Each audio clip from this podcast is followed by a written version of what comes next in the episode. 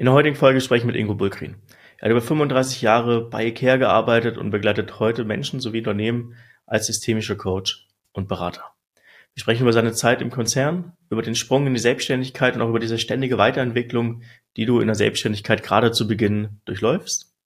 Und wir unterhalten uns auch darüber, wie Unternehmen ihre Organisationsstruktur neu denken müssen.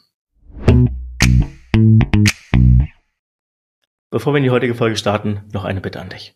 In den letzten 90 Tagen haben über 30.000 Menschen unseren Podcast gehört. Ja, das freut mich persönlich sehr, aber leider haben über 90 Prozent von euch unseren Podcast noch nicht abonniert.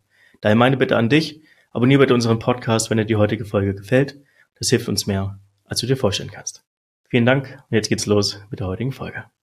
Ingo, was muss ich über dich wissen, damit ich dich als Mensch vernünftig einschätzen kann? Hm, das ist eine gute Frage. Geboren im Ruhrgebiet, Opa Bergmann, mh, viel in der Welt rumgekommen, neugierig, ähm, unterhalte mich gern mit Leute, mit Leuten, bin neugierig auf neue Menschen äh, kennenzulernen. Das ist eigentlich so das Wesentliche. Und jetzt muss ich auch sagen, wie ich dich kennengelernt habe, wie ich neugierig auf dich geworden bin. Ja. Du warst über 35 Jahre bei IKEA. Ja, das hat mich jetzt mal zum Stolpern gebracht und ich dachte mir, wie kann man 35 Jahre in einem Konzern arbeiten, dann auch noch in einem Möbelhaus?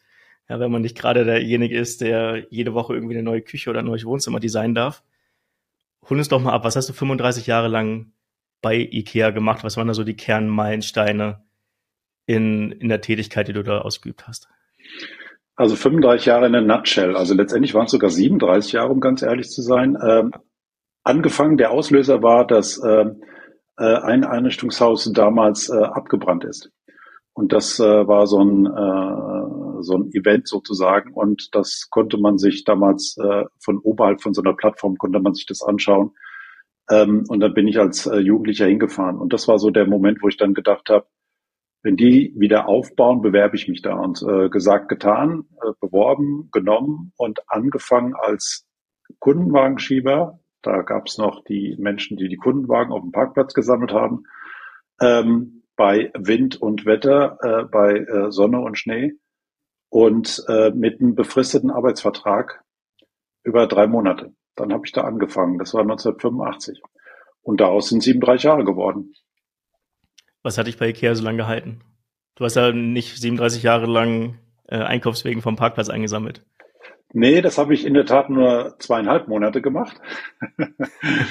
Und das sind zwei Sachen. Was mich da ähm, so lange gehalten hat, war der entscheidende Grund ist, dass ich die Möglichkeit hatte, mich selbst zu verwirklichen, also meine Eigenschaften, meine Stärken mit reinzubringen, aber auch weiter zu wachsen. Also ich habe da immer ein Umfeld vorgefunden, was mir die Möglichkeit gegeben hat, mich zu beweisen, zu wachsen, zu lernen. Das ist das eine. Und weil du gesagt hast, ähm, äh, nicht Kundenwagen geschoben, 37 Jahre lang, Gott sei Dank nicht. Und da fing es schon an, da gab es jemanden, der hat an mich geglaubt. Und der hat gesagt, du Ingo, ich kann nicht sehen, wie du das da draußen machst bei Wind und Wetter. Das war nämlich äh, im Dezember dann. Das war der äh, ein Abteilungsleiter im Haus und der hat gesagt, komm, ich brauche Leute, gute Leute wie dich, äh, ich hole dich rein. Und damit äh, ging das dann in ein äh, festes Arbeitsverhältnis über. Und in welchem Bereich hast du dann gestartet? Logistik war das. Logistik, ähm, alles, was im Logistikbereich angefallen äh, ist, äh, von Inventur über Staplerfahren, über Kommissionieren, über Kontakt auch mit den Kunden, die Ware auszugeben, alles, was dazu, interne Auffüllung, also so, dass die Ware auch zur Verfügung steht, alles. Mhm. Jetzt zoomen wir mal die 37 Jahre nach vorne. Wo ist deine Reise bei IKEA geendet? Äh, vom Inhalt her äh, bei einem ähm, Projekt, da ging es um das Thema Zero Emission, das heißt eine Einführung praktisch von allen Lieferwegen äh, von der Distribution wirklich mit dem Thema Zero Emission umzustellen, äh, als Projektleiter, als äh, Verantwortlicher und als Konzeptverantwortlicher. Die Firma lebt ja von einem sehr starken Konzept, was auch ja. ähm, super trägt und getragen hat. Ähm, und das, sage ich mal, zu schulen und, und weiterzuentwickeln, gemeinsam mit der Zentrale und aber auch gemeinsam mit den Einrichtungshäusern. Da war ich dann zum Schluss. Das war so dieser Bogen, das war diese Reise äh, von 37 Jahren. Das heißt, angefangen als Wagenschieber und aufgehört bei der strategischen Weiterentwicklung der, der Unternehmensstrategie. Da Unternehmensstrategie beziehungsweise auch und äh, bei dem Thema Nachhaltigkeit ja, mit zu mhm. beeinflussen. Und da ist das, was ich vorhin sagte, äh, unterschiedliche Themen beeinflussen zu können, weiterentwickeln zu können. Ähm, und ich sag mal relativ oder sehr frei in dem, was ich ähm, an Möglichkeiten hatte. Also Jetzt, das Konzept war relativ dünn. Es ist ja der Hebel, bei IKEA für Nachhaltigkeit zu sorgen, eigentlich ein ziemlich großer und den Impact, den man damit erzeugen kann, sicherlich ein enorm wertvoller. Was hat dich dann dazu bewogen, äh, nach über, über 35 Jahren dann bei IKEA zu kündigen und in die Selbstständigkeit zu wechseln? Gab es für dich so einen Moment, wo du gesagt hast, es passt jetzt hier bei IKEA nicht mehr? Oder hast du gemerkt, dass es nicht das richtige Thema ist, an dem du arbeiten willst? Hm, ich glaube, es war beides. Ich glaube, das war eine, eine, Entwicklung, die sich über die letzten, ich sag mal, fünf, äh, fünf Jahre als Größenordnung angebahnt hat. Ähm, so, so, so ein Gefühl, ähm, ist es wirklich noch was Neues? Kann ich mich wirklich zu 100 Prozent einbringen? Kann ich Sachen auch verändern? Oder ist es, äh, ich sag mal, ähm, der gleiche Wein in anderen Schläuchen? Mhm. Und da hat sich irgendwann das Gefühl manifestiert und dann haben wir gesagt, okay, uns tief in die Augen geschaut und haben gesagt, okay, ähm, wie würde das aussehen, wenn wir beide den Wunsch hätten, dass äh, vielleicht der Weg jetzt äh, hier zu Ende ist? Genau. Wie, bist du, wie, wie habt ihr den Weg dann für euch definiert? Also war das ein harter Bruch? Ich frage rein aus Interesse. Ich habe in den letzten ja, ja. Wochen einige Gespräche geführt mit Menschen, die gerade genau an dieser Stelle sind.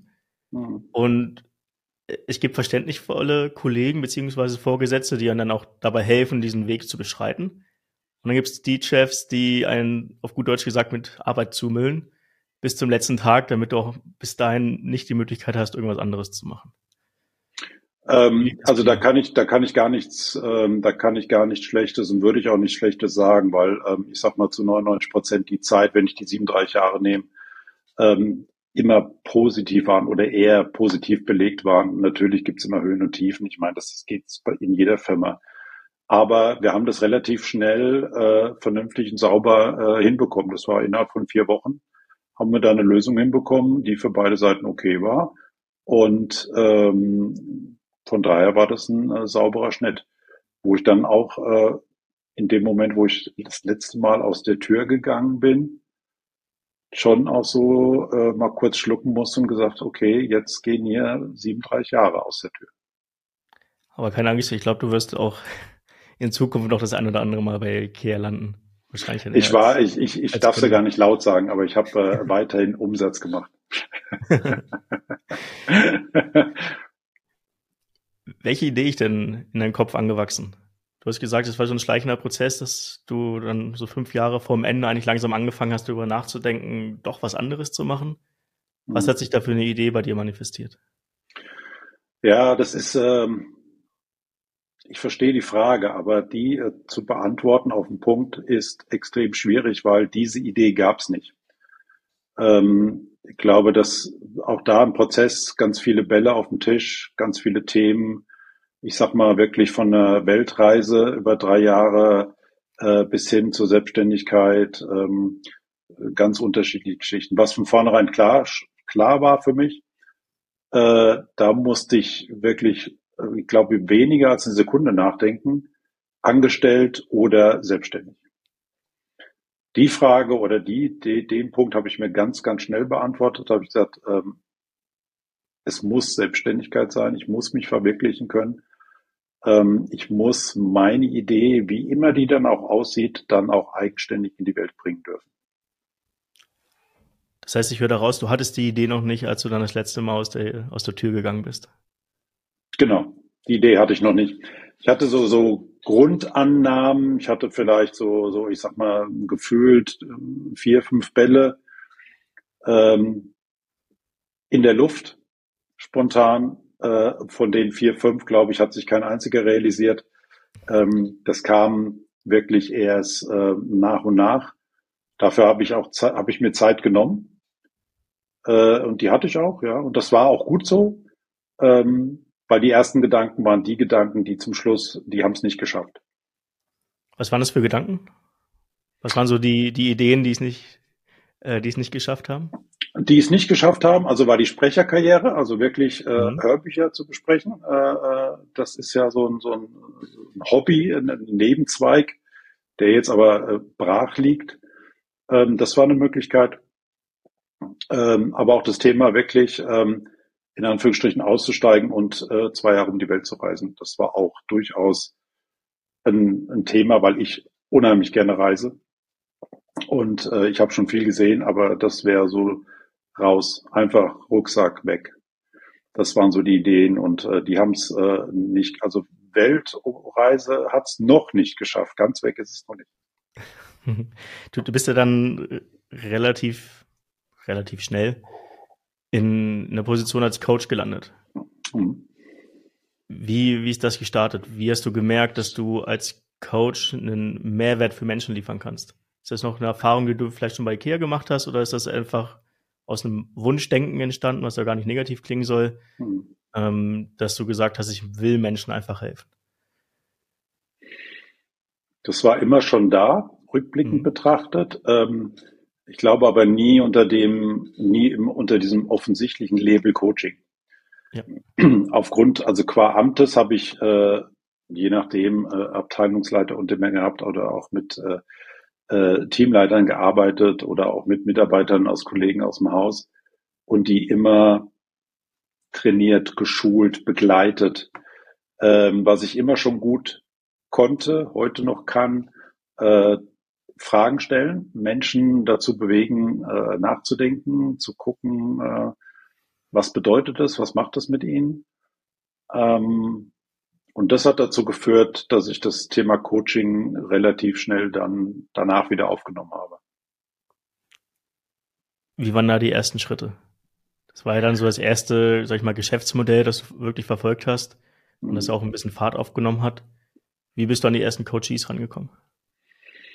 Äh, die haben mich angesprochen. Es war also ehemalige Kollegen oder auch aus meinem Freundeskreis, ähm, die dann selbst gesagt haben, äh, du hast du mal Zeit, hast du mal Lust und Interesse ähm, und dann auch natürlich nicht unter diesem, ich sag mal, professionellen Rahmenbedingungen, so wie ich das heute tue. Ähm, heute würde ich auch mit einem Fragezeichen gucken und würde sagen, kommt jemand aus dem Freundeskreis und will gecoacht werden, würde ich eher kritischer sehen. Mhm. Ähm, aber das war so der, der, der Anfang, ja. Also, oder ich kenne jemand, der hat Bedarf, hast du nicht mal Lust, setz dich mal mit dem in Verbindung. Und so nahm das seinen Lauf. Und wie hat sich das weiterentwickelt? Du hast dann auch eine Coaching-Ausbildung gemacht, relativ schnell, wenn ich mich recht genau. entsinne. Das heißt, du hast dich weiter professionalisiert und das, was du vorher eh schon gut konntest, dann auch durch entsprechende Weiterbildung noch weiter gestärkt. Ja, das ist ein ganz wichtiger Punkt, den du da äh, ansprichst. Ähm, mir war es von vornherein wichtig, dass ich ein Stück weit auch das, das ursprüngliche Firmenlabel abschüttel sozusagen äh, mhm. in Form von, was habe ich da gelernt ähm, und so diese, dieses, diese Systematiken und diese Trigger mitzunehmen. Und da war es mir wichtig, den Werkzeugkoffer mal komplett umzustülpen. Und dann habe ich eine Ausbildung an der Hochschule in Berlin gemacht, an der Quadriga als systemischer Business Coach ganz offiziell über ein Jahr mit äh, Abschluss und zertifiziert und parallel, mehr oder weniger parallel, noch eine Werte-Coach-Ausbildung in Köln, weil ich gesagt habe, das ergänzt sich gut, das passt zu dem, was ich vorhabe und das war mir auch super wichtig, das neu in den Werkzeugkasten praktisch wieder reinzulegen. Wie hat sich dann dadurch das Coaching oder auch die, das Angebot selbst weiterentwickelt? Du hast ja dann mehr unten an der mhm. Basis hinzugefügt, du bist besser geworden, du hast den Diamant, Diamant weiter geschliffen. Hat das für eine große Veränderung im Business selbst gesorgt oder hast du dann auch gemerkt, dass es, dass du zwar besser geworden bist, aber dass dir so der Zugang zum Markt doch noch weiterhin fehlt? Also wie hat sich das dann durch die Weiterbildung ähm, entwickelt? Das erste, das gravierendste, was sich heute immer noch entwickelt, ähm, das gravierendste ist die meine innere Haltung zum mhm. Thema Coaching.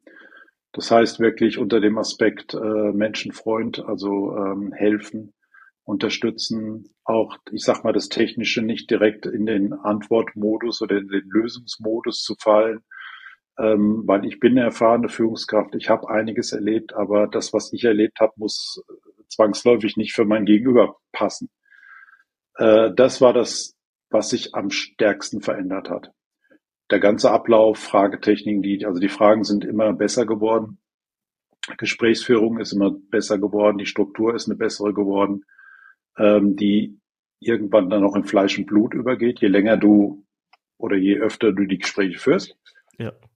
Und das war der Punkt, wo man dann auch sagen kann, umso besser werden auch die Ergebnisse dann. Okay, damit hast du natürlich dann auch zufriedenere Coaches am Ende gehabt. Natürlich hat das dann wahrscheinlich die Empfehlungen nochmal weiter angekurbelt. Total, hätte ich nicht gedacht, ähm, dass ähm, was mir klar war, und das äh, würde ich auch heute oder sage ich auch jedem äh, ähm, äh, Kollegen, auch jüngeren Kollegen, die gerade am Start sind, Vertrauen ist unsere Währung und Vertrauen ist kein Lichtschalter, den man an und ausschaltet, sondern das muss wachsen. Und alles, was wachsen muss, braucht seine Zeit. So ist das. Aber es ist jetzt nicht beim Coaching, beim reinen Coaching geblieben. Du hast dich ja nochmal weiterentwickelt. Genau. Wo, was, wo stehst du heute? Und wieso bist du den, hm. diesen nächsten Schritt gegangen, obwohl du ja gerade auch davon gesprochen hast, dass sich eigentlich deine Einstellung zu Coaching gestärkt hat, auch durch die Weiterbildung, mhm. du noch besser verstanden hast, warum Sachen, die du vielleicht auch eh schon gemacht hast, gut funktionieren? Warum hast du das Ganze dann wieder in Frage gestellt und bist nochmal den nächsten Schritt gegangen, hast dich nochmal weiter verändert? Warum ich das getan habe? Ich glaube, das geht ein Stück weit generell zu meiner Einstellung, dass ich viele Sachen hinterfrage. Mhm. Dass ich oftmals auch nicht zufriedener bin oder zufrieden bin mit den Sachen, die passieren. Das ist schon besser geworden, ja, also so dieser Perfektionismus oder das muss noch besser gehen und so, das habe ich schon äh, wirklich stark abgeschüttelt.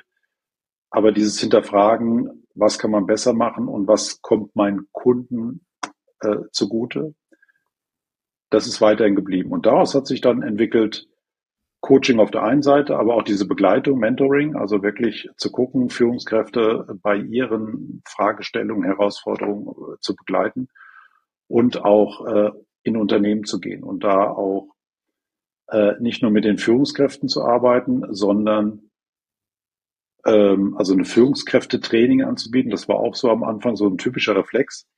Mhm. Ähm, und da habe ich gesagt, nee, das ist es nicht nur. Mir ist es wichtiger, nicht nur mit den Führungskräften zu arbeiten, sondern auch mit den Führungsstrukturen, also innerhalb der Company, innerhalb des Unternehmens. Genau, erstmal Punkt. Ich, äh, mhm. sonst warum, warum willst du dir das wieder antun? Du hast über 35 Jahre lang in Strukturen gearbeitet, die du dann auch verlassen hast, weil du gemerkt hast, dass sie nicht so flexibel sind, wie du sie vielleicht teilweise gerne gehabt hättest. Jetzt bist du als Coach gut geworden, hast dein Coaching auch einen Mehrwert geliefert. Sagst jetzt aber, weil du auch aus, wahrscheinlich aus den Coaching-Sessions gesehen hast, ah, da müsste man noch einen oben draufsetzen und theoretisch müssten wir auch in die Breite gehen und uns die Organisation angucken. Also ich verstehe diesen, den, den mhm. Weg, das macht total Sinn. Aber bist du nicht gerade erst dieser Welt entflohen, dass du dich jetzt wieder in dasselbe Haifischbecken reinschmeißen möchtest? Woher kommt das? Für mich gibt es zwei Seiten. Die eine Seite ist die passive und die andere Seite ist die aktive Seite. Entweder ich ähm, akzeptiere die Welt so, wie sie ist äh, und sage, okay, ich kann das nicht beeinflussen, ähm, ich werde mich damit arrangieren. Das bin ich aber nicht. Das war ich noch nie, äh, sondern ich gehe dann eher auf die aktive Seite und ähm, ich werde die Welt nicht retten können, aber ich kann in dem Moment, wenn ich mit Menschen arbeite, mit Teams arbeiten, können wir deren Welt ein Stück weit besser machen.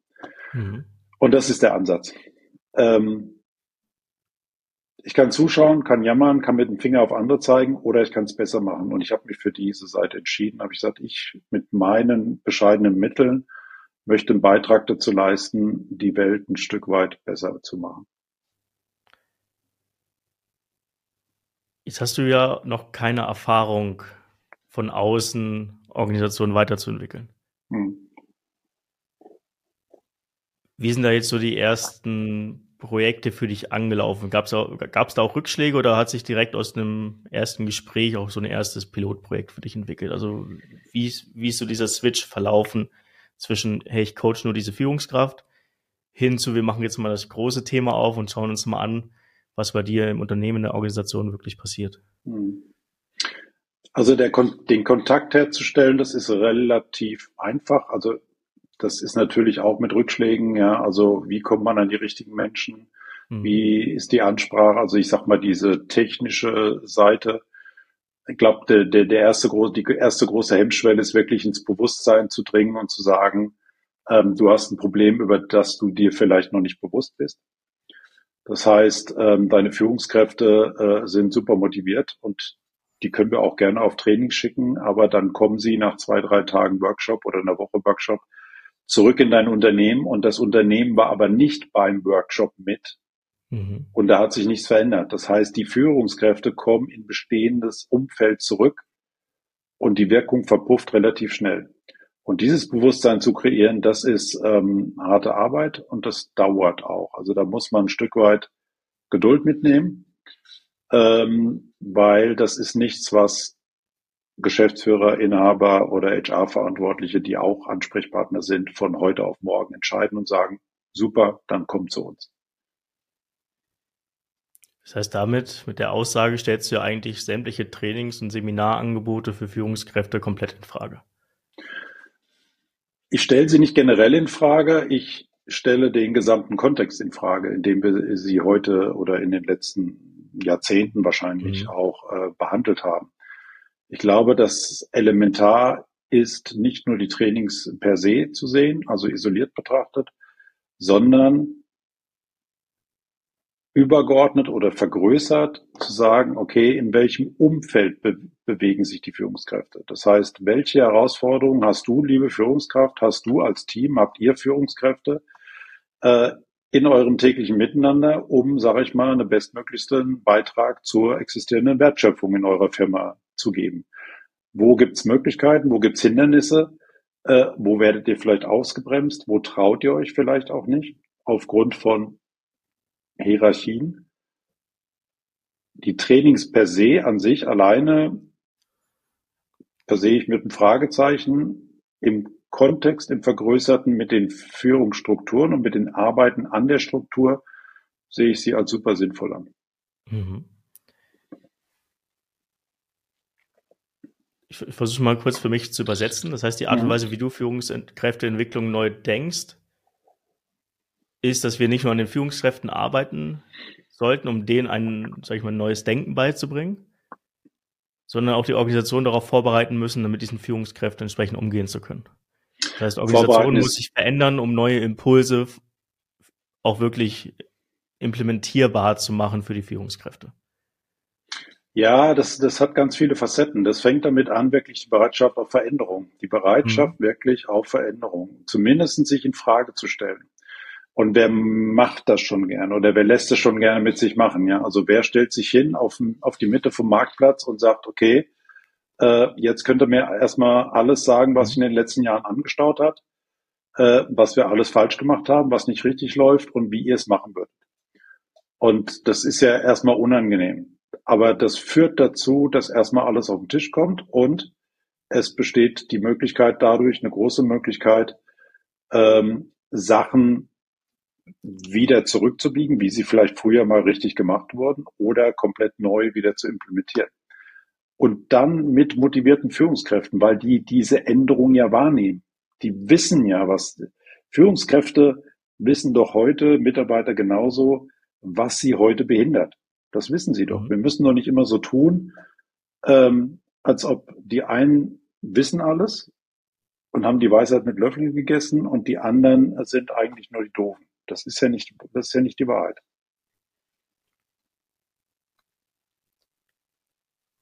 Dann bleiben wir mal bei, bei dem Gedanken, wie, oder erstmal die erste Frage, was läuft denn schief in der Organisation? Wenn du sagst, die Organisation muss sich anpassen, damit sich Führungskräfte weiterentwickeln können. Was ist denn das Kernproblem von den meisten Unternehmen, Organisationen heutzutage, dass du sagst, die müssen sich weiterentwickeln? Das größte Problem ist, dass wir, oder das häufigste Problem, was, was, was ich mitbekomme, ist, dass Firmen sich verstärkt oder zu oft von der ursprünglichen Idee, wofür sie mal angetreten sind, entfernt haben. Das heißt, ich sage, wir reden hier über die Wertschöpfung. Also was ist das, ja. was letztendlich Rechnungen bezahlt, Gehälter bezahlt, äh, eine Rendite abwirft, wie auch immer. Und dann die Unterteilung zwischen Beschäftigung und Arbeit. Das heißt, wenn man mal in Arbeiten guckt, das heißt, ähm, in jedem einzelnen Prozess, in jeder einzelnen Tätigkeit, auch bei jedem einzelnen Mitarbeitenden, ist das, was du tust, ist das, was die Person tut, wirklich zuträglich der Wertschöpfung oder ist es eine reine Beschäftigung? Also ist es irgendwas, sag ich mal, aus dem Speckgürtel gewachsen? Ja, dass man mhm. sagt, okay, das ist eine interne Referenz. Wir müssen das machen, weil hat aber ursprünglich erstmal nichts mit dem Kunden zu tun. Ja, der Kunde, also externe Referenz. Und dieser Apparat, diese Prozesse, diese Arbeiten sind oftmals zu groß, zu hinderlich, zu langsam, zu kompliziert geworden. Das heißt, du sprichst da eigentlich von Blindleistung im Unternehmen selbst. Ja, der Unterschied zwischen sinnvoller Arbeit und Beschäftigung ist halt genau diese Blindleistung, die stattfindet. Genau. Das heißt, teilweise auch unterschiedliche Teams arbeiten an denselben Themen, weil sie nicht miteinander kommunizieren. Weil wenn du die Führungskraft das da drüber nicht vernünftig managt, und das, ja, dann entstehen natürlich enorme Kosten, die man natürlich erstmal optimieren kann. Ja, es ist Blindleistung, nennt es Blindleistung. Wir, ich nenne es auch Arbeitsquote, ja, also die, die Arbeitsquote, also weg von der Beschäftigung. Also mhm. was sind unnötige Beschäftigung und rein in die richtige Arbeit. Menschen wollen ja arbeiten, Menschen wollen ja einen Beitrag leisten, Menschen wollen ja eine Wertschöpfung füttern. Gibt es Untersuchungen zu dieser Arbeitsquote? Also kann man sagen, wie viel Arbeit nur Beschäftigung ist und wie viel Arbeit am Ende wirklich zutragend ist auf äh, das Unternehmensziel oder auf den Unternehmenserfolg? Hm, schwierig. Also ich kenne keine, ehrlich mhm. gesagt, ich kenne keine.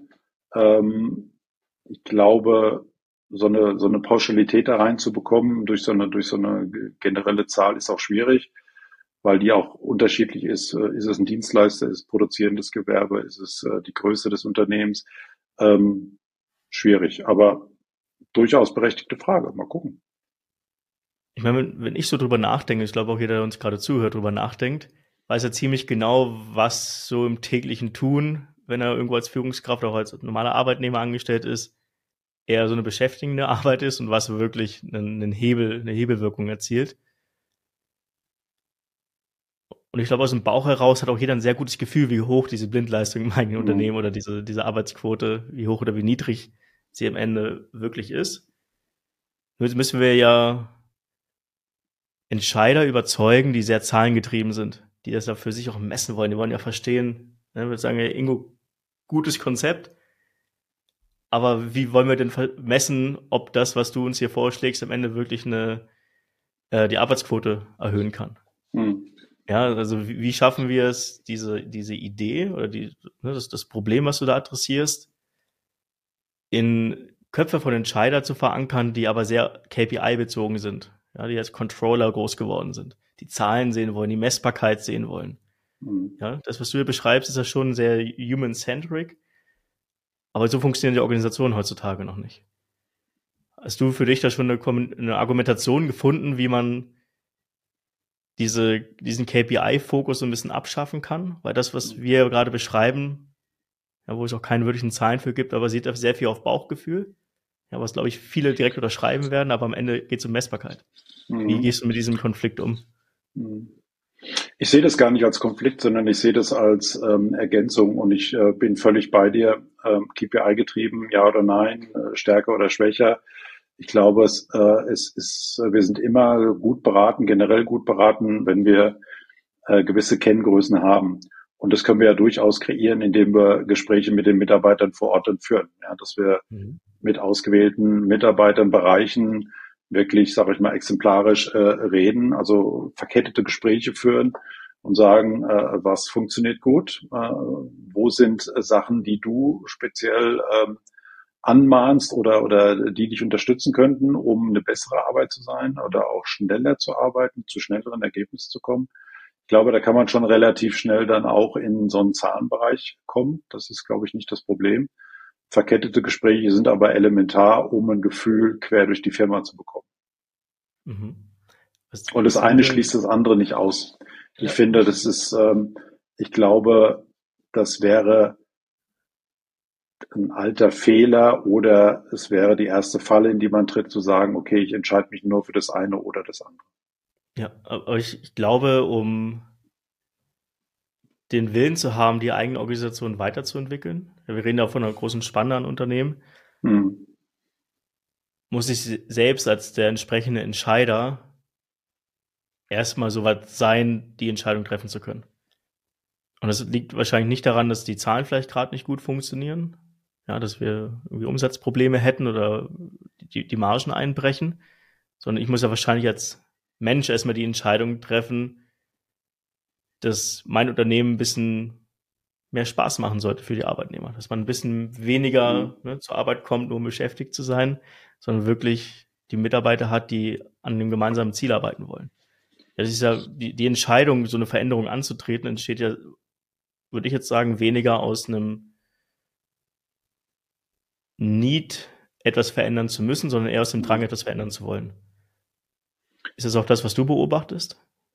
Ja, aber da gibt's ja, da gibt's schon auch Messgrößen, wo du eingreifen kannst, ja, wo du sagen kannst, okay, du guckst dir bestimmte Messgrößen an, also KPIs, ja, du kannst und ganz offensichtliche, sei es jetzt Krankheitsquote, sei es Standzeiten von Mitarbeitern innerhalb der Company, äh, sei es jetzt auch äh, als, als Messgröße. Bitte? Was, ich, was bedeutet Standzeiten als Messgröße?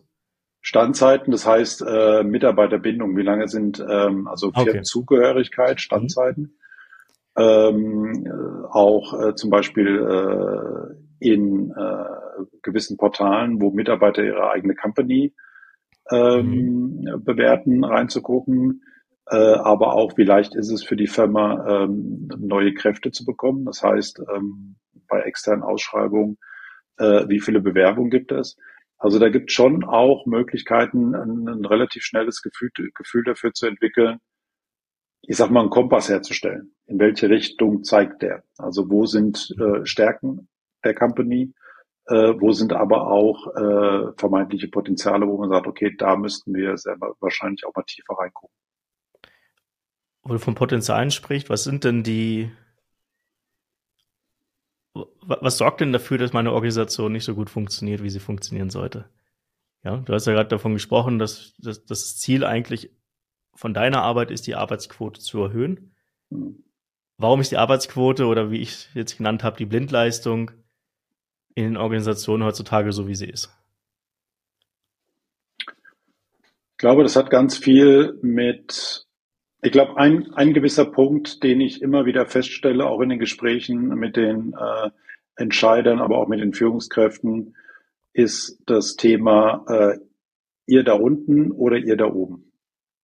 Mhm. Das heißt, dieses eindimensionale Aufeinanderzeigen, zu sagen, okay, ähm, ich sag mal, Führungskräfte sagen ja, ähm, wenn du, also Führungskräfte zu ihrem übergeordneten Chef sagen im Normalfall, ähm, wenn du mich wahrnimmst, dann fange ich an zu arbeiten. Und ein Chef sagt, also die Entscheider sagen, arbeite und dann nehme ich dich wahr. Das heißt, bring erstmal Leistung. Und ich glaube, dieses, dieser, das ist zum Beispiel ein Unterschied auch innerhalb der, der, der Kommunikation. Beide wollen letztendlich ja dasselbe. Die Frage ist, welche gemeinsamen Werte verbinden sie? Und wie stark ist das Commitment zwischen den beiden, in dieselbe Richtung zu laufen? Das heißt, inwiefern sind die Prozesse auch aufeinander wirklich abgestimmt? Also auch die Kommunikation wird aufrechterhalten. Was ich heute erlebe, ist oftmals der Satz, ich weiß nicht mehr, was von mir verlangt wird. Ich muss irgendwie alles machen. Äh, ich kann das gar nicht entscheiden. 60 ähm, Prozent, und da gibt es Studien zu, 60 äh, Prozent der Unzufriedenheit von Führungskräften besteht darin, dass ähm, sie auf Entscheidungen von ihrem übergeordneten Manager, Management-Level warten. Das heißt, es werden keine Entscheidungen mehr getroffen weil wir müssen uns zurückversichern, wir müssen erstmal gucken, wir müssen erstmal fragen. Keiner will mehr ein normales kaufmännisches Risiko eingehen in Form von, die Routinen sind beschrieben und auf Basis dessen kann ich auch entscheiden.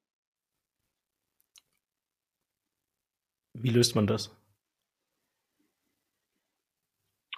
Das löst man im besten Falle dadurch, dass ein gemeinsames Verständnis darüber existiert, was jedem seine konkrete Rolle und seine Befugnis ist. Ich rede mal über dieses Thema Roles and Responsibilities. Mhm. Was ist meine Rolle und was kann ich entscheiden? Das heißt, ich muss mich nicht mehr permanent auch zurückversichern. Natürlich gibt es dann auch Vier-Augen-Prinzipien und so weiter, rechtliche Geschichten, die da mit reinspielen. Aber dass die Führungskräfte über die Ebene, wo wir reden, die Verantwortung auch nehmen und selbst entscheiden können und das auch tun. Das auch wirklich tun. Und dadurch werden auch Fehler eingekauft. Ganz klar. Aber ist es ein, ist es ein Fehler?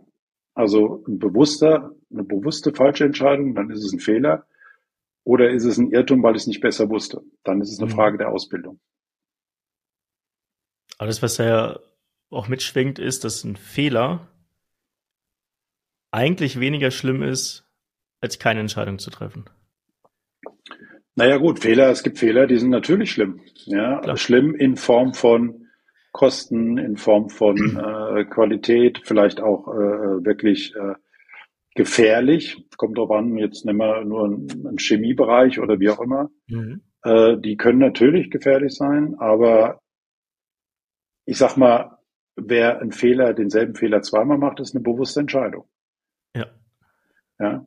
Ein Irrtum passiert, ein Irrtum passiert, weil ich es nicht besser wusste. Und dann ist es eine Frage der Ausbildung. Dann denke ich mir, okay, dann ist es, dann muss ein Mechanismus, wäre es gut, wenn ein Mechanismus greift von wegen, okay, was lernen wir daraus und wie können wir es beim nächsten Mal besser machen? Was wir heute ja tun, ist, dass wir in diesem Problemdilemma, in diesem Fehlerdilemma äh, behaftet sind, dass er, der erste Reflex ist, wer war schuld?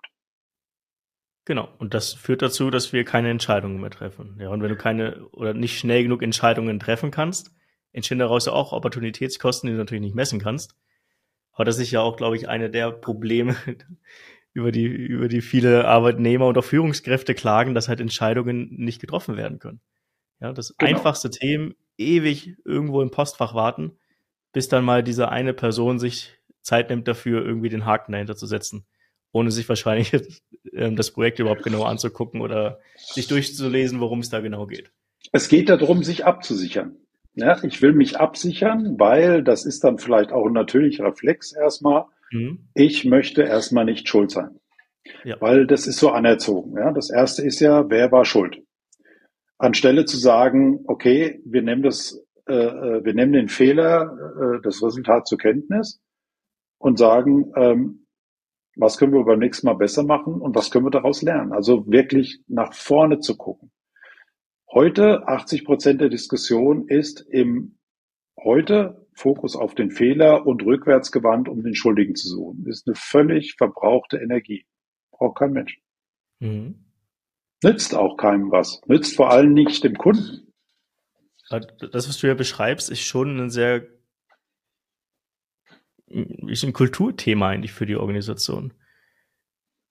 Jetzt stelle ich mal die dumme Frage, was ich denn, wenn ich die Menschen, die ich bei mir in der Organisation habe, wenn die gar nicht in diese neue Kulturvorstellung passen?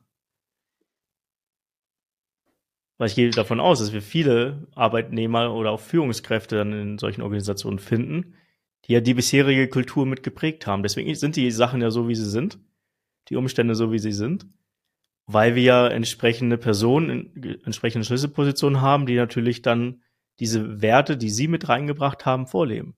Mhm. Und jetzt kommst du von außen und sagst, wir, wir müssen das anders denken. Das, das ist Reibung vorprogrammiert. Wie gehst du mit, mit, mit, mit solchen, sind wir wieder in deiner Rolle als Coach, ja? Wie, wie gehst du mit solchen, ich nenne sie mal Störfaktoren, in so einem Veränderungsprozess dann um?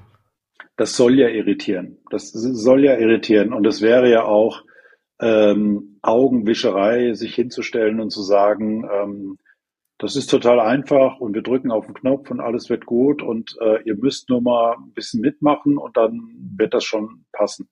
Das ist nicht der Fall. Mhm. Und dann ist, glaube ich, aber auch wichtig, darüber zu reden, was ist überhaupt eine Kultur? Ja, was ist eine Kultur von einem, von einer Firma? Woraus speist sich eine Kultur? Wie ist eine Kultur gewachsen? Ja, eine Kultur ist ja äh, aus meiner Sicht das, so wie ich mich verhalte, weil es von mir erwartet wird. ich glaube, das wird von mir erwartet, also verhalte ich mich so. Ja? Mhm. Weil ich beobachte Verhalten von anderen Kollegen, ich beobachte Gespräche von Kollegen an Kaffeemaschinen und daraus ergibt sich eine Einstellung, wie die Kultur ist. Das ist immer so ganz schön zu sehen bei neuen Kollegen, bei neuen Mitarbeitern, die in eine Firma kommen, ähm, die erstmal, ich sag mal, unvorbelastet kommen, vielleicht manchmal auch die richtigen Fragen stellen. Ähm, das Risiko, dass sie die, die, die richtigen Fragen äh, relativ schnell nicht mehr stellen, die ist ja relativ groß, weil dann haben sie sich angepasst. Aber diese Irritation ist ja wichtig. Die Irritation ist ja insofern wichtig, erstmal aufzunehmen, was läuft nicht optimal, beziehungsweise was ist die Zielvorstellung. Und dann zu gucken, weil du gesagt hast, äh, passen sie dazu? Mhm. Ähm, generell sage ich immer, sie passen immer dazu. Weil sie haben die Firma, das Unternehmen über kurz oder lang äh, ja auch begleitet, haben ihren Beitrag äh, geleistet. Die Frage ist nur, wie will sich das Unternehmen für die Zukunft aufstellen? Mhm. Und da ist es wichtig, dann auch zu kommunizieren, dass eine Kulturveränderung oder eine Kulturanpassung auch wieder kein Knopfdruckthema ist, sondern ein Prozess, der eng begleitet werden muss. Und jetzt kommt das Entscheidende aus meiner Sicht oder mit einer der entscheidenden Faktoren, auch stark vorgelebt werden muss von den entscheidenden Führungskräften. Weil das, was ich predige, das muss auch gelebt werden. Das heißt, wenn das beschlossen wird, dass das der Fall ist, dass wir in diese Richtung geht, dann muss das auch Verhaltensänderungen nach sich führen und nicht immer mit der Erwartungshaltung, die Mitarbeiter müssen das als erstes tun. Mhm. Das, was du gerade beschreibst, ist eigentlich, äh, worüber wir jetzt die letzten 10, 15 Minuten sprechen, ist das Führungsentwicklung, wenn ich das Gefühl habe, dass ich meine Führungskräfte weiterentwickeln muss, es eigentlich auch bedeutet, dass ich mich mal selbst, also als Organisation, mal auf den Prüfstand stellen sollte und mal reflektieren muss, ist das, was ich überhaupt mir wünsche von meinen Führungskräften, das, was sie bei mir überhaupt ausleben können. Ja, und auf einmal wird von einem, ich schicke mal meine Führungskräfte zum Ingo, die, die, die werden dann gecoacht und dann kommen die richtig fit wieder zurück. Eigentlich ein Change-Thema, weil wir auf einmal unsere Organisation verändern müssen, um diese Ziele und diese Werte, die wir in Zukunft eigentlich auch durch unsere Führungskräfte ausleben lassen möchten. Wir brauchen dafür erstmal einen nährbaren Boden. Den haben wir aktuell nicht. Und die Erkenntnis muss es eigentlich erstmal geben. Genau. Ja, das heißt eigentlich, das spricht ja auch für dich als oder ne, auch als Unternehmer, dass du auch diese, diesen Schritt gegangen bist, das heißt, Führungskräfte-Coaching im Einzelnen, das ist halt, da bekämpfst du Symptome. Da versuchst du, da, da kämpfst du einen Kampf mit Führungskräften ab einem gewissen Punkt, den man nicht mehr gewinnen kann, weil halt die Ursache nicht in der Person liegt, vielleicht auch nicht mal im Team, sondern in der gesamten Organisation, in der halt diese Führungskraft mit seinem Team entsprechend agiert. Ich glaube, es ist, das ist ein Gesamt, ein Gesamtkonstrukt. Und ich glaube, und, und da schließt sich vielleicht der Kreis ein bisschen wieder von, von der Ursprungsidee bis zum, zum jetzigen Arbeiten äh, mit Führungskräften. Ich sag mal, wenn du mit Führungskräften arbeitest, mit mehreren über mehrere Jahre lang, dann, bild, dann bilden sich ja eine Handvoll Themen heraus, Oberthemen, die mhm. die Führungskräfte beschäftigen. Und eines der Themen ist dann auch, dass du, wenn, wenn du das hierarchisch denkst, dann sagst, okay, Kommunikation oder äh, ähm, äh, Kommunikation, Führungsverhaltung äh, praktisch zu dem übergeordneten Level, also zu den Entscheidern und wieder zurück zu den Führungskräften. Das heißt, auch Führungskraft in der Rolle als Sandwich-Position. Und oftmals ist die Frage, durchaus berechtigt, dann zu sagen, okay, an die Führungskräfte gerichtet, wo sitzt eigentlich, wo ist der Elefant hier in diesem Raum? Sitzt der mit im Raum? Mhm. Oder reden wir über einen Elefanten, der vor der Tür steht? Und wenn es das Zweite ist, dass, dass sich herausstellt, dass der Elefant nicht mit dabei ist, dann ist es die gravierende Frage, die man sich stellen sollte, ist die Zusammensetzung von dem Team, um das Problem, sprich den Elefanten zu lösen, äh, richtig. Wie gehe ich diesen Schritt als Führungskraft? ich finde ohne dich oder alleine raus, dass mein Unternehmen nicht mir diesen Nährboden gibt, um mich als Führungskraft weiterzuentwickeln. Mhm. Jetzt gehe ich ja nicht einfach zu meinem Chef und sage ihm, dass es hier gerade nicht so gut läuft und ich will jetzt was Großes verändern. Das macht man ja leider heutzutage nicht. Mhm. Ja schlecht für die eigene Karriere. Wie, wie stoße ich die Veränderung an? Wenn ich als Führungskraft sehe, also ich will das Unternehmen nicht verlassen, das, das mhm. können wir ja einfach mal als, als Fixpunkt definieren.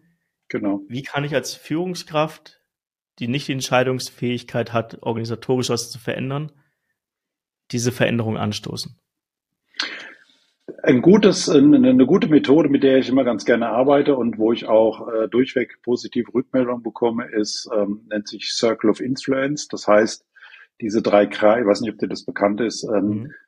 äh, praktisch diese drei Kreise. Ähm, der, der innere Kreis ist das, was ich selbst verändern kann. Der drumliegende Kreis ist äh, praktisch der Bereich, den ich beeinflussen kann. Also da, dafür brauche ich eine Unterstützung, jemand anderen, eine andere Abteilung. Und der äußere Kreis ist praktisch der Kreis, wo ich weder selbst verändern kann, noch beeinflussen kann. Der ist völlig außerhalb von meiner Einflussnahme. Und jetzt kommt das Entscheidende aus meiner, aus meiner Sicht, aber auch das Geniale an dieser Methode.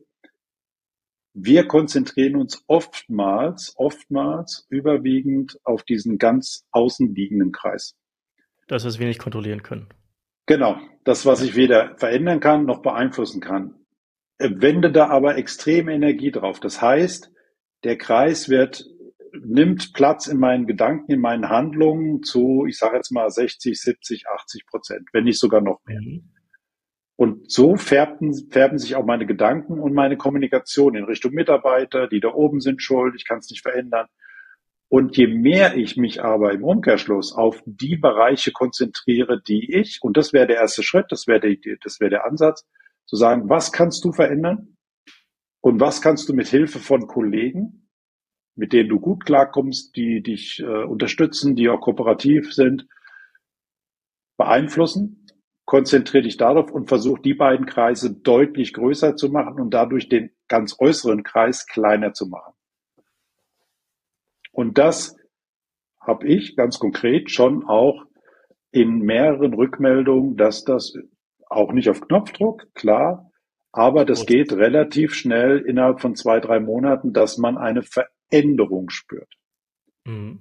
Dass man eine Veränderung und dass mich dann auch ähm, Coaches anrufen äh, oder Mentees und sagen, äh, Ingo, Wahnsinn. Ich habe jetzt einen Trigger gefunden, wo immer, wenn das passiert, denke ich an das, was wir besprochen haben und konzentriere mich auf das, was ich ändern oder beeinflussen kann. Und das andere lasse ich erstmal außen vor ich, ich finde das Denkmodell ganz, ganz spannend, weil die, diejenigen, die sich nur auf den äußeren Kreis konzentrieren, die kommen halt sehr, sehr schnell in, in diese Situation, dass sie sich machtlos fühlen. Dass die merken, egal was sie tun, dass das hier verändert sich nichts. Ja, so entsteht die innere Kündigung, so ein bisschen das Buzzword, glaube ich, der, der letzten Jahre. Quiet quitting, ja. Ja, weil, weil man halt das Gefühl hat, man, man kann nichts mehr bewegen. Ja, das hat man, vielleicht macht man sinnvolle Arbeit in diesem kleinen Scope, in dem man unterwegs ist, aber die große Idee kann man nicht mehr umsetzen. Man kann ne, nicht voranschreiten. Wenn wir jetzt zurückgehen zu deiner Zeit bei IKEA, jetzt haben wir ein bisschen drüber gesprochen, über Organisation. Wenn du es aus deiner heutigen Perspektive bewerten musst, was war der Grund, dass du, dass du raus wolltest? War es die, war es dein falscher Fokus? Auf, ich habe hier keine, keine Macht mehr, keine Kontrolle mehr? Hast mhm. du selbst, sage ich mal, den Fehler begangen, den vielleicht auch viele zukünftige Coaches aktuell begehen von dir? Oder war es wirklich ein Thema, dass die Organisation noch nicht bereit war für, für den Ingo damals und eigentlich heute sich verändern müsste, um dir als Führungskraft damals gerecht zu werden? Ich glaube, es ging gar nicht um die Veränderung im Außen. Ich glaube, es ging vielmehr um die eigene Veränderung im Innen. Das heißt, mhm. im, äh, bei mir selbst.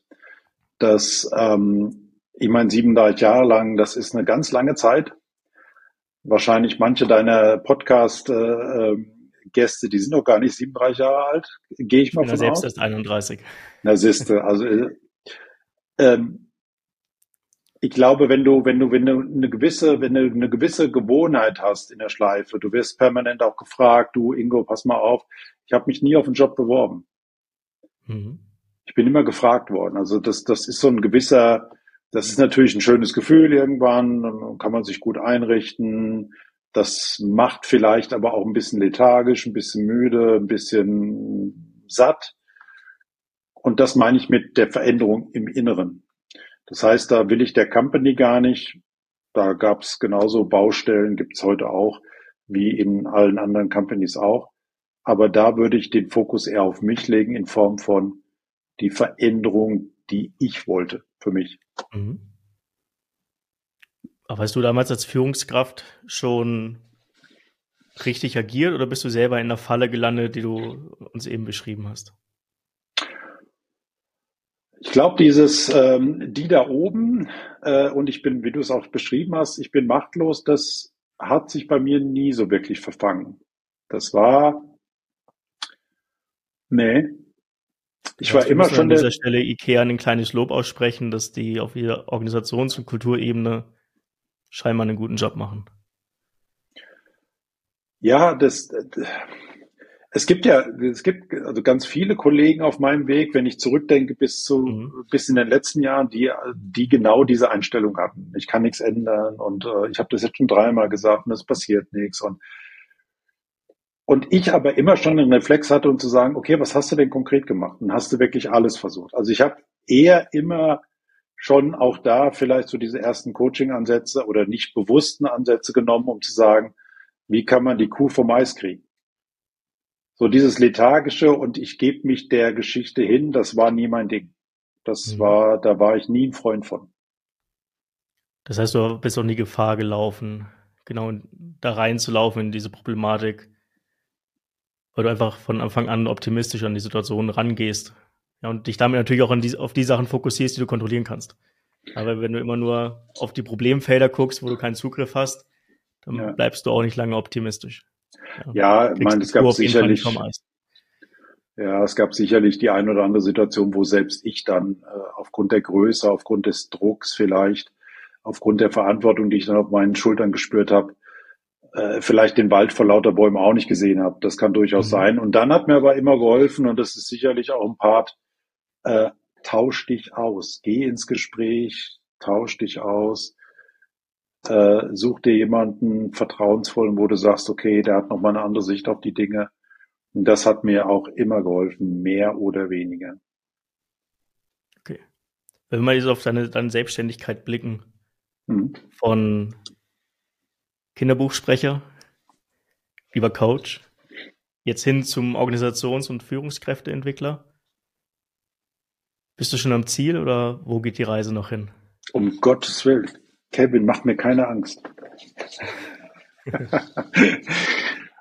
Ach nee, ich, äh, das Ziel, ich tue mich immer schwer mit diesem Übergeordneten, mit diesem allgegenwärtigen, das Ziel. Das, äh, da tue ich mich ganz schwer damit. Wenn wir über kleinere Ziele reden, wenn wir sagen darüber, äh, was will ich als Coach erreichen, was will ich als Mentor erreichen, das ist für mich schon realistischer greifbarer, aber so dieses Übergeordnete, da wo es dann auch vielleicht schon in Richtung Sinn des Lebens, Werte und so weiter geht, das, äh, da tue ich mich manchmal ein bisschen schwer damit. Aber runtergebrochen so ein bisschen, ähm, damit kann ich dann eher was anfangen. Dann brechen wir es runter. Mhm. Was sind deine Ziele als Coach, als Mentor?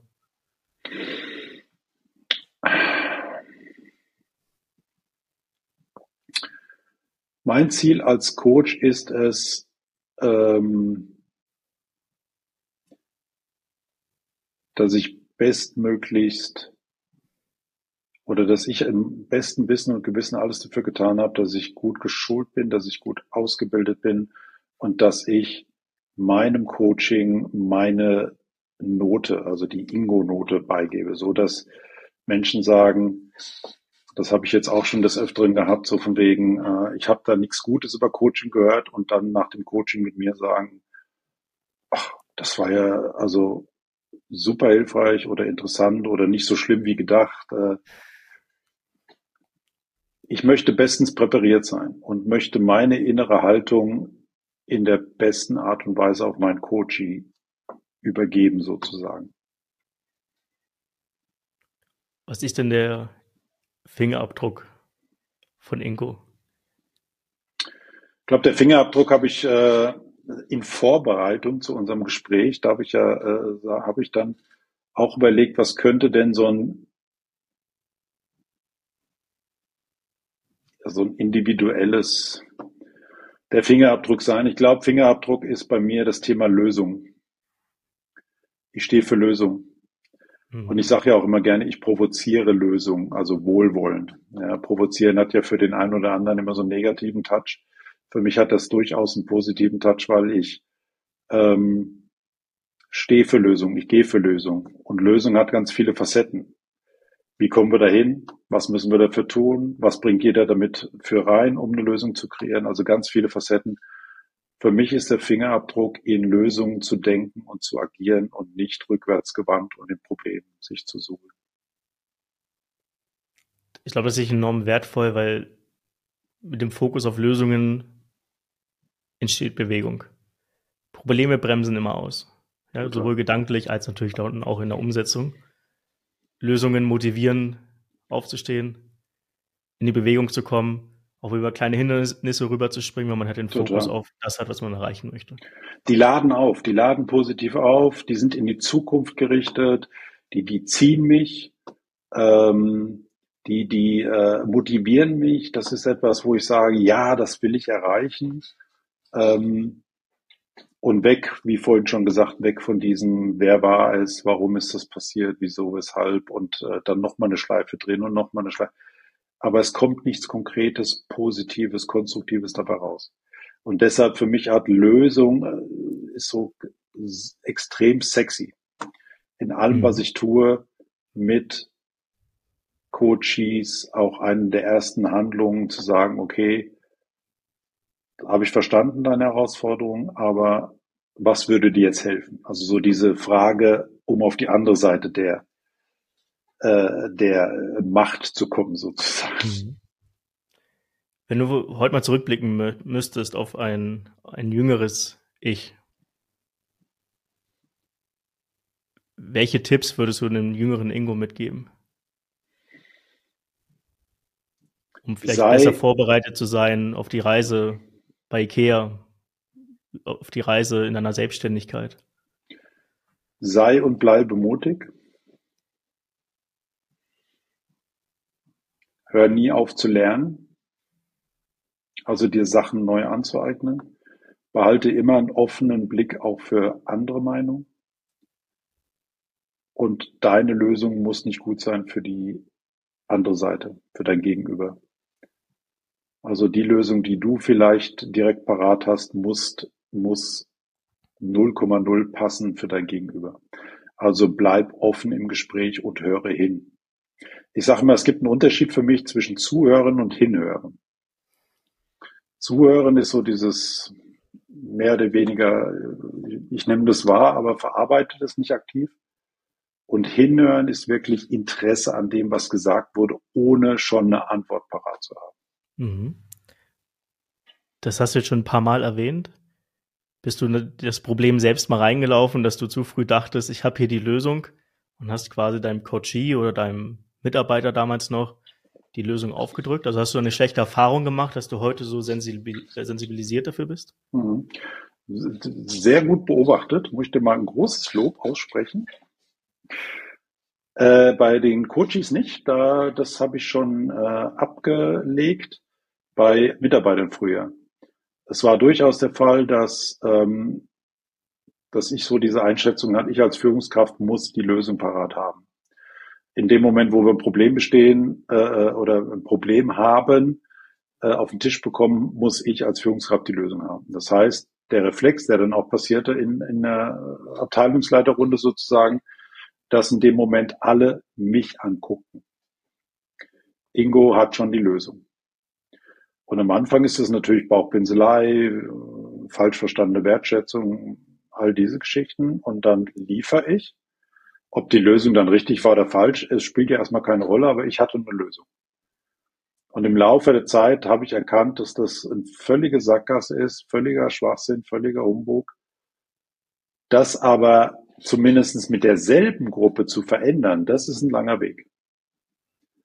Und da muss ich sagen, da, also kommst du dann in, in, in die Zusammenarbeit mit einer anderen Gruppe, dann ist es wesentlich leichter. Machst du das während der, ähm, während der laufenden Fahrt im selben Bus mit denselben Passagieren, dann ist das schon, ich sag mal, ein Offenbarungsthema, dass man das dann auch offen und ehrlich äh, ansprechen muss, weil sonst veränderst du es nicht. Das, was du beschreibst, dass man als Führungskraft immer die Lösung parat haben muss, ich glaube, auch ein Deu deutsches Kulturthema. Ja. Ich glaube, das war ein vergangener Podcast-Gast. Ähm, der kommt aus dem Kulturcoaching-Bereich, also der hilft ähm, Teams, Organisationen dabei, Kommunikation über Ländergrenzen hinweg zu gestalten. Nicht indem er aufklärt, ja, die Niederländer, die ticken so, die Japaner ticken so, sondern indem er halt wirklich die, die Kommunikation begleitet und halt sensibilisiert. Und da sind wir auch auf das Thema Führung gekommen und darauf, dass in der deutschen Kultur die Führung, Führungskraft immer die Lösung wissen muss. Wenn du aber, ich glaube, es war die japanische Kultur, dir anschaust, ist das absolut nicht der Fall. Da wird von dir als Führungskraft nicht erwartet, dass du die Lösung lieferst, sondern du bist derjenige, der die, der das Team zu dem Punkt bringt, dass die Lösung entwickelt wurde. Und es wird als unhöflich fast schon erachtet, genau. wenn du genau. als Führungskraft eine Lösung vorgibst. Ja, das ist in der japanischen Kultur Unhöflichkeit ist ein größeres Thema als in der deutschen. Aber das war für ihn auch irgendwann ein Learning, was ich enorm spannend mhm. finde, weil es setzt in Deutschland natürlich einen enormen Druck auf uns Führungskräfte, wenn wir ständig die Lösung wissen müssen. Bei uns ja, ist, dass man halt auch hier mal sagen kann, hey, ich weiß es nicht. Lass uns gemeinsam eine Lösung entwickeln. Das ist ja genau das, was du gerade beschrieben hast, ja. diesen Druck mal abzulegen, ja, wenn der Bus schon fährt und alle drin sind. Und, und da ist der verändern ist gar nicht so einfach. Das ist das Thema Schwäche, kommt da bei uns natürlich ganz, äh, ganz massiv. Ja. Äh, genau dass ich als Führungskraft äh, in dem Moment schon die Alarmglocken anhabe. Naja gut, wenn ich jetzt nicht mit der Lösung komme, dann wird mir das als Schwäche ausgelegt. Aber es ist ja, wenn man sich mal ein bisschen entfernt von der, von der Situation und man geht so ein bisschen in eine andere Ebene, in eine Metaebene und guckt sich das ganze Spiel mal von oben an und äh, man wird die Frage stellen dann, ähm, okay, jetzt gucken wir mal allgemein, wer hat eine Idee dazu, wer hat eine, eine Einschätzung, hatte jemand schon mal eine vergleichbare Situation, wie seid ihr da vorgegangen, was habt ihr daraus gelernt, was war gut, was war schlecht. Also mehrere Perspektiven, mehrere Meinungen einzuholen, das kann doch nur gut sein, das kann doch nur gewinnbringend sein. Aber diese Stärke, dann im Umkehrschluss, diese Stärke zu, zu, zu besitzen, gerade bei jüngeren Führungskräften, mhm. zurückzutreten und den Raum zu öffnen, zu sagen, ich lade euch hier mit ein. Äh, wie seht ihr das? Das ist natürlich äh, auch eine Entwicklung und die bringst du ja nicht von Tag eins mit. Absolut nicht. Aber das zu fördern, aber das zu fördern. Ja? ja, ja, aber das, das zu fördern oder das, weil du sagst, das ist auch Thema Kultur, sowas zu implementieren.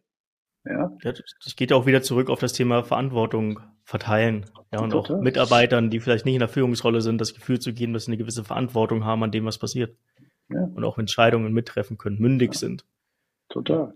Und hast du eine Führungskraft, die so agiert, erkennst du das sofort an den Mitarbeitern. Sofort. Weil die Mitarbeiter sich einbringen können, ungefragt eine Idee kreieren, äh, ihren Beitrag leisten, sich verantwortlich fühlen fürs gemeinschaftliche Ergebnis, das wirst du sofort spüren. Genauso im Umkehrschluss. Setz dich mal in zehn ausgesuchte Abteilungsleiter-Meetings äh, hinten in die dritte Reihe und äh, mach mal nur eine Strichliste. Ja, die anderen müssten, so Aussagen, ja, die anderen müssten, oder das haben wir doch schon immer versucht oder so, und da macht man eine mhm. Strichliste. Und du wirst relativ schnell sehen, 20 Minuten lang, wie viele Striche du auf welcher Seite hast. Kann ich mir sehr gut vorstellen. Ingo, mit Blick auf die Zeit. Ja. Danke für deinen dein Input, danke für deine offenen Worte. Ja, du hast, ich habe dich ja gefragt, was du deinem jüngeren Ich für Tipps geben würdest. Ja, du hast gesagt, sei mutig, sei weiterhin offen und versuch zu lernen. Mhm. Ich glaube, das sind, das sind so zwei Sachen, die kann ich dir auf jeden Fall unterschreiben. Ja, ich kenne dich jetzt, glaube ich, seit kurz nachdem du angefangen hast, dich selbstständig zu machen. Mhm. Du hast dich viel verändert, viel weiterentwickelt. Das heißt, du warst mutig, auch Sachen wieder zu hinterfragen, die schon da standen. Hast aber gleichzeitig immer das offene Ohr gehabt, um dich weiterzuentwickeln. Ja. Ja, und bist auch dann auch nicht mehr der Jüngste, dann noch diese Offenheit zu haben und diesen Weg zu gehen, hat man vollen Respekt. Also mhm. ich schätze die Gespräche mit dir sehr und auch die, die, den Blick, den du auf Coaching, aber jetzt auch Organisation und Führungskräfteentwicklung hast. Dankeschön, das freut mich. Dankeschön. Wenn du das heutige Gespräch in einen, einen Punkt zusammenfassen müsstest, den, den der Zuhörer, den wir heute jetzt noch mit dabei haben, für sich umsetzen sollte, diese eine Botschaft, diese eine Message, welche wäre das? Ich habe heute einen Beitrag auf LinkedIn gesehen mit drei Wörtern, Überschrift, und der hat mich äh, zum Halten gebracht. Mach es einfach. Mach es einfach aus zweierlei Sicht. Mach es einfach, also halte es einfach und mach es einfach, also komm ins Tun. Und ich, finde, und ich finde, das beschreibt es so gut. Halt es einfach, aber tu es auch. Komm in die Wirksamkeit, komm ins Tun. Ich glaube, diese beiden Sachen miteinander verbunden, da steckt so viel positive Energie drin und ich glaube, das könnte spontan eine schöne Klammer für das Gespräch heute sein. Also unter diesem Aspekt, äh, mache es einfach und halte es einfach. Dann Ingo, danke für deine Zeit, danke für deinen Input heute. Ich danke dir. Herzlichen Dank für die Einladung.